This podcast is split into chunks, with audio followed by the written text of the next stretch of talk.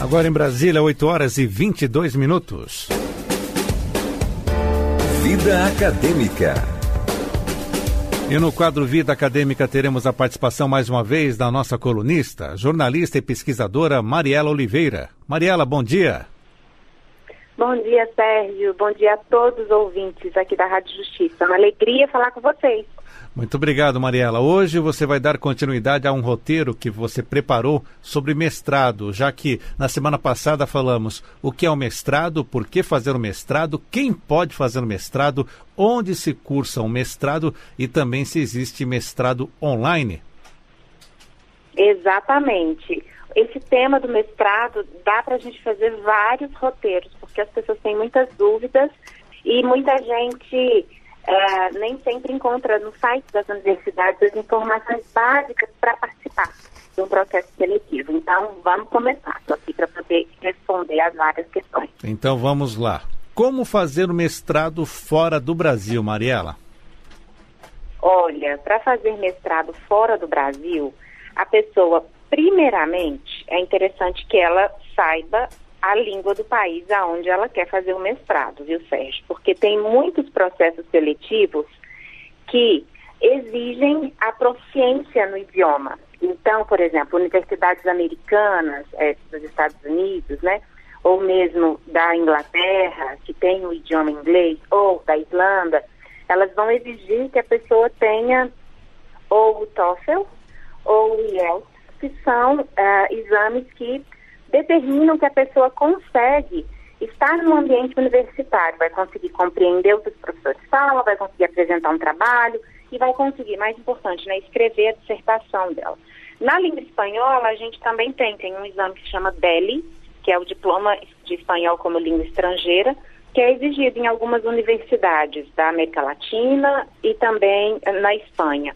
Enfim, então, essa é a primeira coisa. A pessoa tem que minimamente saber um pouquinho ali da língua e verificar se, se na universidade que ela quer fazer o mestrado, isso é uma exigência. No Canadá, por exemplo, já é diferente. Como o Canadá tem tanto o inglês quanto o francês, dependendo da região do Canadá, né? E aí, é, não necessariamente você precisa ter a proficiência, tudo depende da universidade. Mas e aí, então isso é a primeira coisa, né? Esse, esse, um certo domínio da língua estrangeira. E em segundo lugar, o que eu aconselho as pessoas é que para fazer um mestrado fora, elas verifiquem as possibilidades de bolsa nos sites das instituições e também nos sites das, ah, das dos órgãos de fomento aqui brasileiros mesmo, por exemplo, tanto a CAPES quanto o CNPq, que são duas áreas do Ministério da Educação, eles disponibilizam algumas bolsas para brasileiros que querem cursar todo o mestrado fora do país, por exemplo. Tem, uns pra, tem prazos específicos para isso, tem datas específicas, mas não é uma coisa impossível, sabe, Sérgio? Muita gente acha que só quem tem muito dinheiro vai cursar um mestrado fora do Brasil. Isso não é verdade.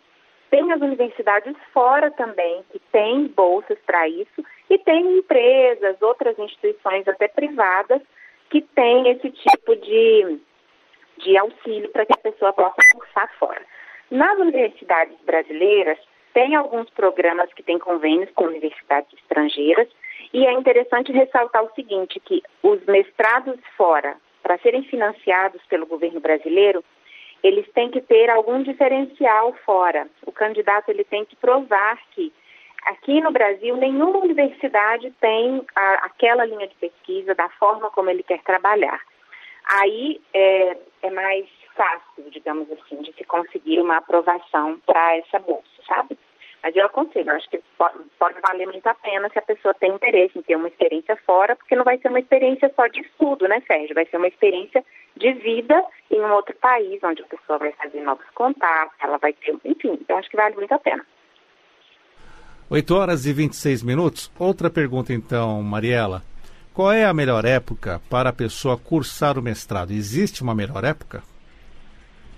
Eu penso que existe sim, porque para cursar o mestrado, a pessoa tem que pensar que ela tem que ter tempo e disposição para cursar esses dois anos, conciliando o mestrado com as outras áreas da sua vida, para que não fique uma pessoa adoecida, até mesmo enlouquecida, sabe? Não, tem que ser, ela tem que estar com disposição para estudar. Não significa que ela só vai estudar, entende? Não significa que ela tem que abandonar o trabalho dela para fazer um mestrado. Mas eu entendo que ela precisa ter tempo e disposição. Uh, particularmente, por exemplo, eu fiz o meu mestrado no meio de uma especialização. Um ano depois da minha formatura em jornalismo, eu tive uma bolsa em boa parte do período e valeu a pena demais, porque eu tinha ali uma disposição. Eu trabalhava e estudava boa parte do mestrado, né? Outro ponto importante, né, para pensar a melhor época para se cursar um mestrado, a pessoa tem que verificar a oportunidade de se cursar um mestrado. Por exemplo, será que ela mora em uma cidade que tem uma universidade? Se, só ela morar numa cidade que tem uma universidade, como a gente aqui em Brasília tem várias universidades, eu acho que já significa que a, a nossa vida é mais facilitada do que a pessoa a pessoa que não mora em uma cidade que tem um mestrado, que a pessoa vai ter que se deslocar, vai é, se mudar, o que não é um impedimento também. É, um outro ponto que é importante. A, essa pessoa, ela tem interesse em saber mais sobre pesquisa? Ela tem interesse em contribuir com o desenvolvimento científico do nosso país? Ela sente vontade de seguir uma carreira científica? Se ela responde sim a pelo menos uma dessas perguntas, eu acho que está na melhor época para ela cursar um mestrado. Porque o mestrado não é só estudar, como muita gente pensa. Ah, você vai só estudar? Não. As pesquisas de mestrado, elas contribuem para o desenvolvimento científico do nosso país. E vamos lá então, Mariela. Depois que a pessoa se forma no mestrado, o que ela deve fazer? Já pensar no doutorado? Ah, eu não aconselho. Mas enfim, vai. Porque, assim, enfim, depende de cada um, né, Sérgio? Mas, o que, que eu penso? Quando você se forma no mestrado, se você se encantou pela carreira científica, né? Se você quer auxiliar mesmo o país a crescer em ciência e tecnologia, aí você pode cursar o doutorado na sequência, porque aí você vai fazer todo o, o trajeto para se formar um pesquisador independente, né? Dois anos no mestrado, mais quatro anos do doutorado. Então, depois de seis anos, você se forma aí um pesquisador independente. Você pode, inclusive, continuar seus estudos na mesma instituição onde você fez o seu mestrado ou em uma outra instituição.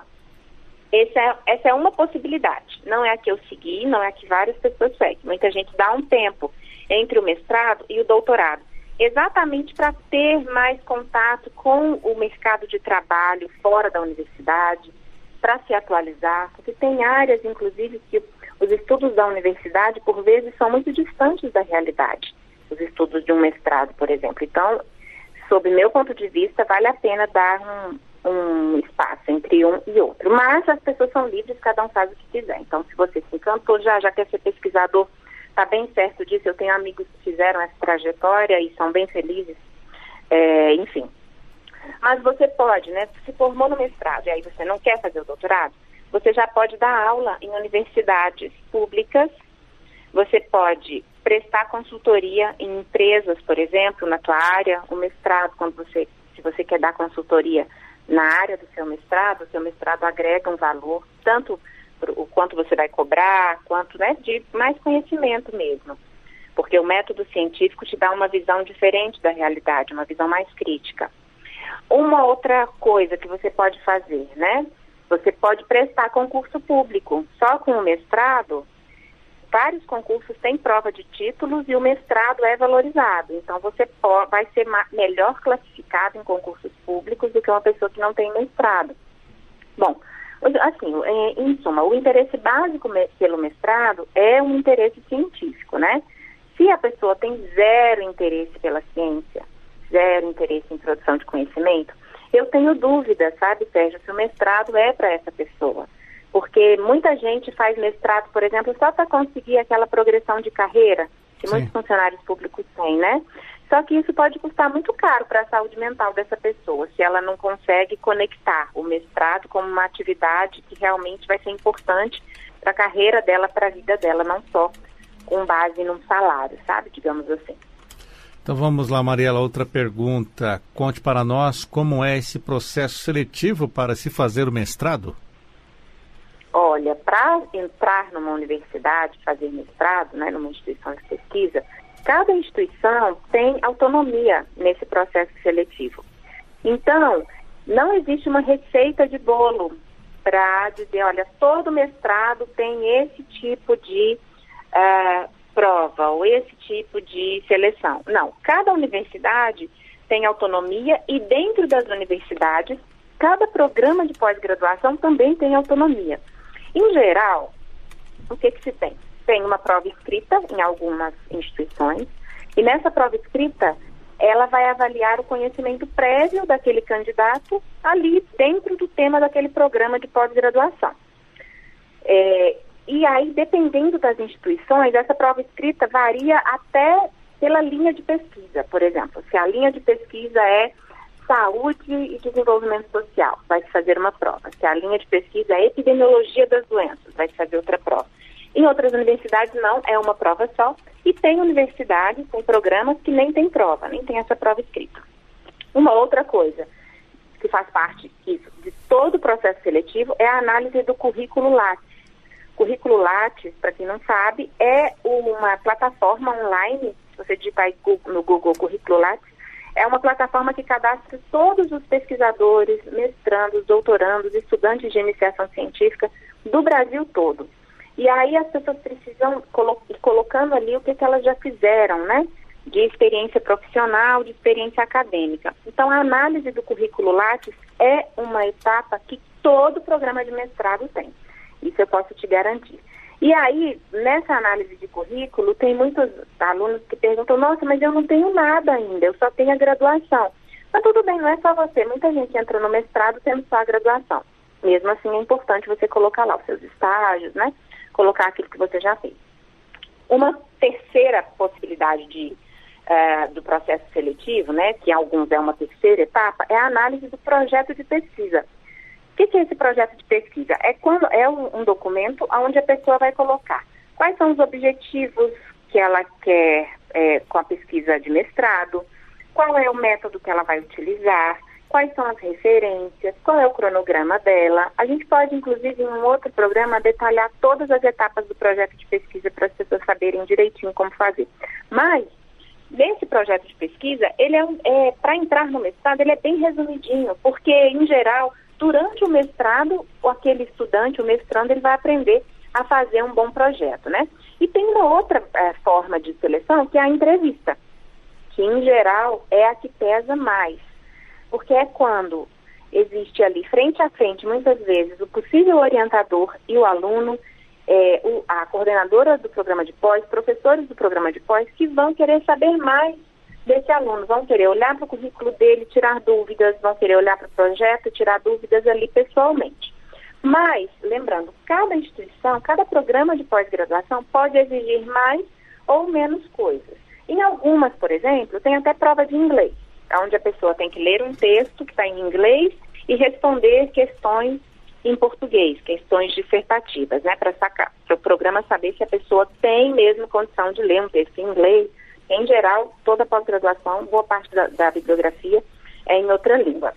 Mas basicamente é isso, Sérgio, o que as pessoas têm que saber é que elas precisam entrar dentro dos sites das universidades, dentro do programa de pós-graduação que elas querem, porque lá eles sempre vão lançar os editais que tem todos os detalhes. Não adianta tentar é, ficar com essas quatro etapas que eu falei na cabeça, como se isso valesse para todos. Não. Cada programa de pós é independente. E nisso tudo, Mariela, como nós poderemos saber se o mestrado oferecido é de qualidade? Ah, essa pergunta é bem boa. Porque a, a a gente precisa pensar assim, que a avaliação de um programa de pós-graduação, né, do caso, no caso um mestrado, é uma atividade que é essencial para que se assegure e se mantenha qualidade nesses cursos, né? E no Brasil já existe desde 1998 consultores que avaliam alguns pontos dos programas de pós-graduação exatamente para certificar, seja a qualidade da pós-graduação brasileira. Essa avaliação é inclusive uma referência, inclusive na hora do governo federal distribuir bolsas de estudo, distribuir recursos para comprar equipamento, laboratório, enfim, para fomento à pesquisa, né? E, ao mesmo tempo, essa avaliação que é feita pelo governo federal, ela identifica que áreas estratégicas é, que precisam ser desenvolvidas no país, por exemplo, e que em uma determinada região não estão sendo desenvolvidas. Vai, vai, ela verifica, né? Se uma determinada região é estratégico, por exemplo, um mestrado em engenharia de produção. Nas avaliações é que vai se, se mostrar isso, por exemplo, se tem uma boa avaliação, um mestrado em engenharia de produção em uma determinada região, significa que aquela região tem interesse, né? Ali tem pessoas que têm interesse naquela área. Enfim, essa avaliação, Sérgio, ela acontece a cada quatro anos. Por quê? Porque os professores e os alunos, eles mudam o tempo todo, né? Então, o tempo todo, a CAPES, essa coordenação de aperfeiçoamento de pessoal de nível superior, que é uma área do MEC, ela precisa estar o tempo todo é, autorizando, reconhecendo ou renovando esse reconhecimento dos cursos de mestrado e também dos cursos de doutorado. Para você ter uma ideia, ela faz uma avaliação com notas que variam de zero né, até sete. E aí a dica que eu dou para as pessoas é, se o mestrado que você tem interesse tem uma nota de três para baixo, não faça esse mestrado. Por quê? Porque a probabilidade dele ser descredenciado é grande se aquele programa de pós não se mobilizar rápido. É, se tem uma nota 4, possivelmente é um mestrado jovem, né? Ele tende a ir logo para a nota 5. Ou, se, ele, se, eles não se aperfeiçoarem, ele cai para a nota 3 e ele pode ser descredenciado. A CAPES avalia, então, tanto o corpo docente, né, se os professores têm doutorado, se eles publicam com frequência, se eles participam de eventos com frequência, o currículo desses professores, e ela avalia também o corpo docente, ou seja, os alunos. Os alunos e a produção desses alunos também é avaliado. O número de artigos publicados, a estrutura mesmo da universidade, né? E uma outra coisa que a CAPES avalia é se os alunos se formam no tempo regulamentar, que é de até dois anos para o mestrado. Então, para saber de verdade como é que você, como é que o mestrado é de qualidade, Entrem no site da CAPES, capes.gov.br, porque lá tem a lista da última avaliação que foi feita com as notas de todos os programas de pós. Tem um, um, mecanismo de busca que você coloca lá o nome da universidade, o nome do programa de pós que você quer, porque isso, é, não, não acredite que porque você fazer um mestrado está com uma nota baixa, ele vai ser mais fácil. Ao contrário, ele pode até ser descredenciado.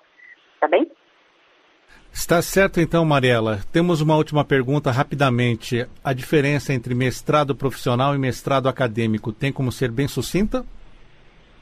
Sim, tenho. eu falo demais. Né?